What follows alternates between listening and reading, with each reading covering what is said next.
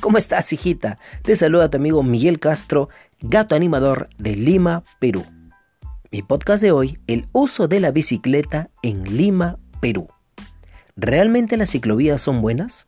Mm, no pasa nada. La mayoría tiene desmonte, basura, son muy angostas. Me refiero en la parte de los olivos, San Martín de Porres. El limeño en sí es flojo, en su gran mayoría. Bueno, tengo mi amigo que no es flojo y la mayoría de algunos ciclistas que hacen distancias largas muy bien para ellos.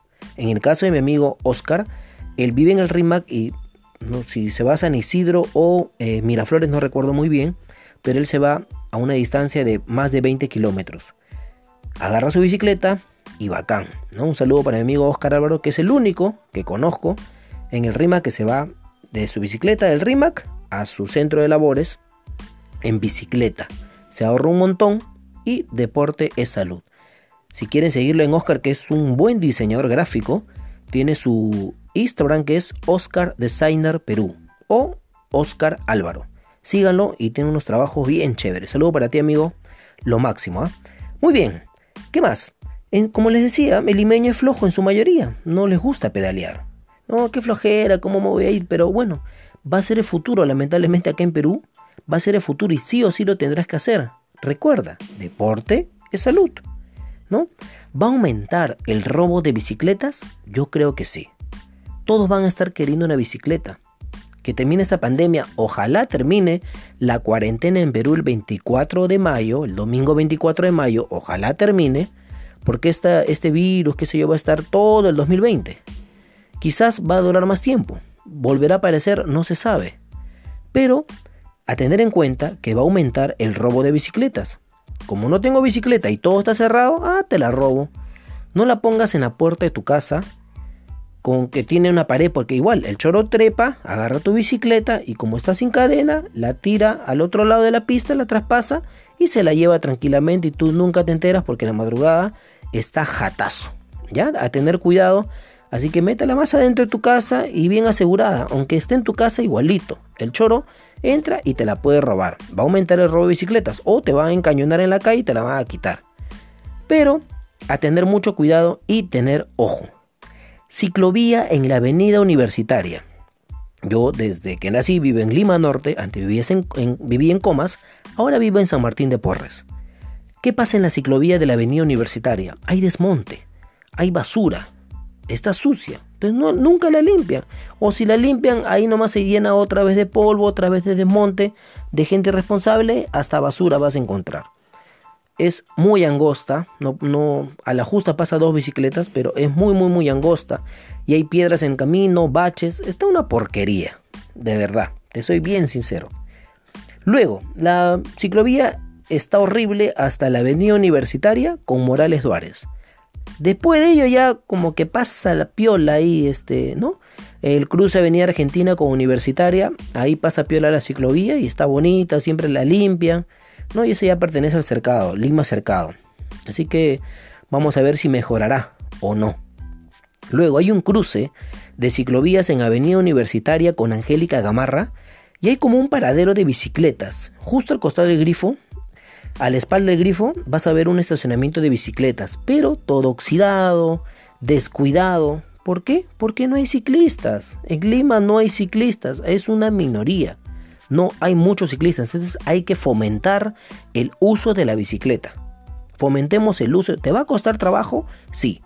¿Eres gordita, panzoncito como yo? ¿Te va a costar trabajo? Sí, pero tienes que hacerlo. Con mucho cuidado, claro está. Pero lamentablemente no hay una red de ciclovías. Ya después vamos a hablar de ello.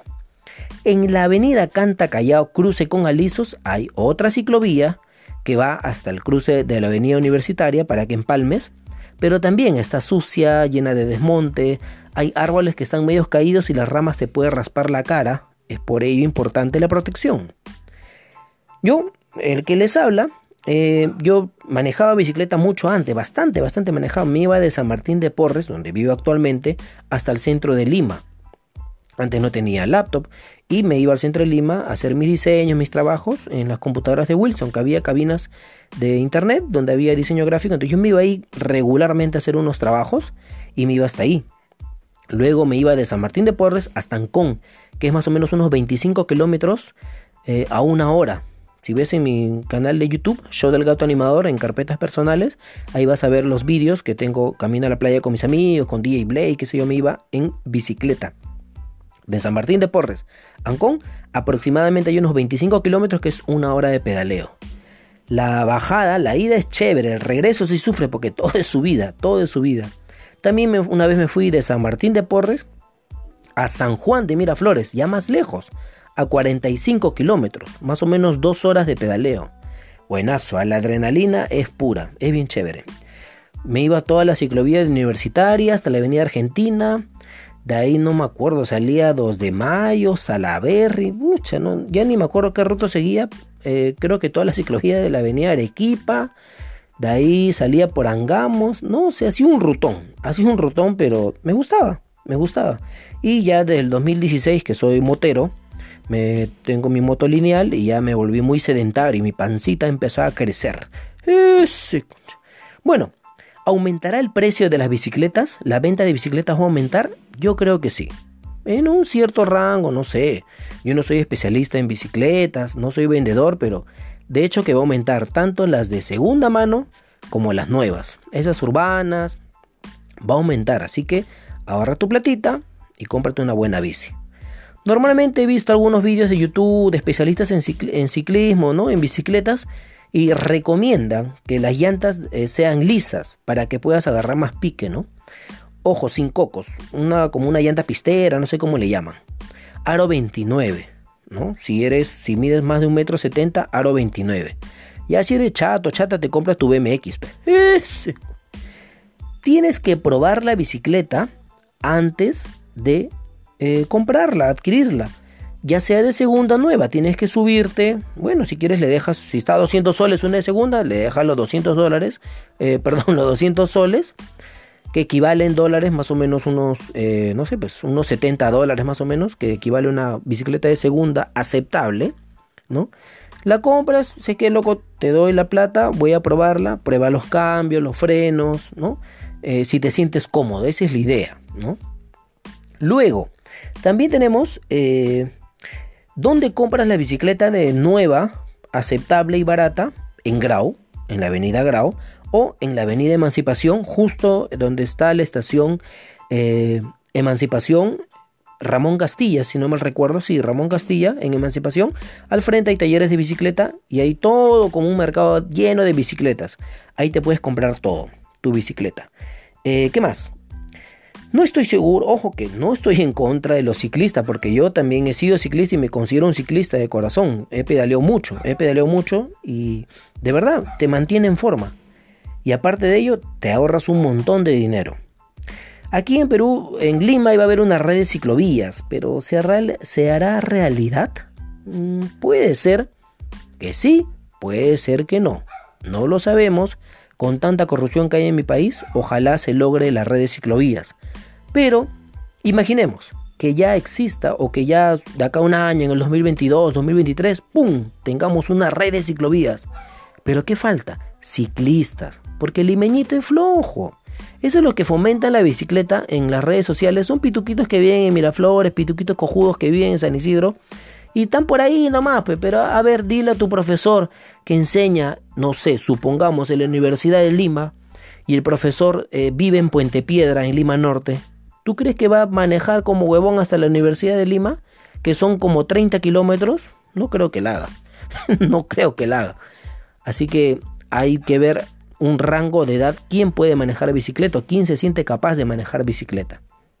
Bueno, ¿qué más? Recuerda que si te compras tu bicicleta de segunda, de primera mano o nuevecita, tienes que comprarte tu casco, el seguro de la, bicicleta, ahí como, imagínate una, una letra U y lo cierras con un fierro. Es así, una U-lock se llama la, cadena o, o, en este caso el seguro, el candado gigante, para que lo pongas dentro de la bicicleta y no te lo roben, porque compras ese, ese, ese seguro de cadena que es delgadito, así sí parece el hilo de, del calzón de sus Díaz, ya así más o menos, no muy chiquito. Entonces, pum, lo cortan al toque con una cizalla y se lo roban.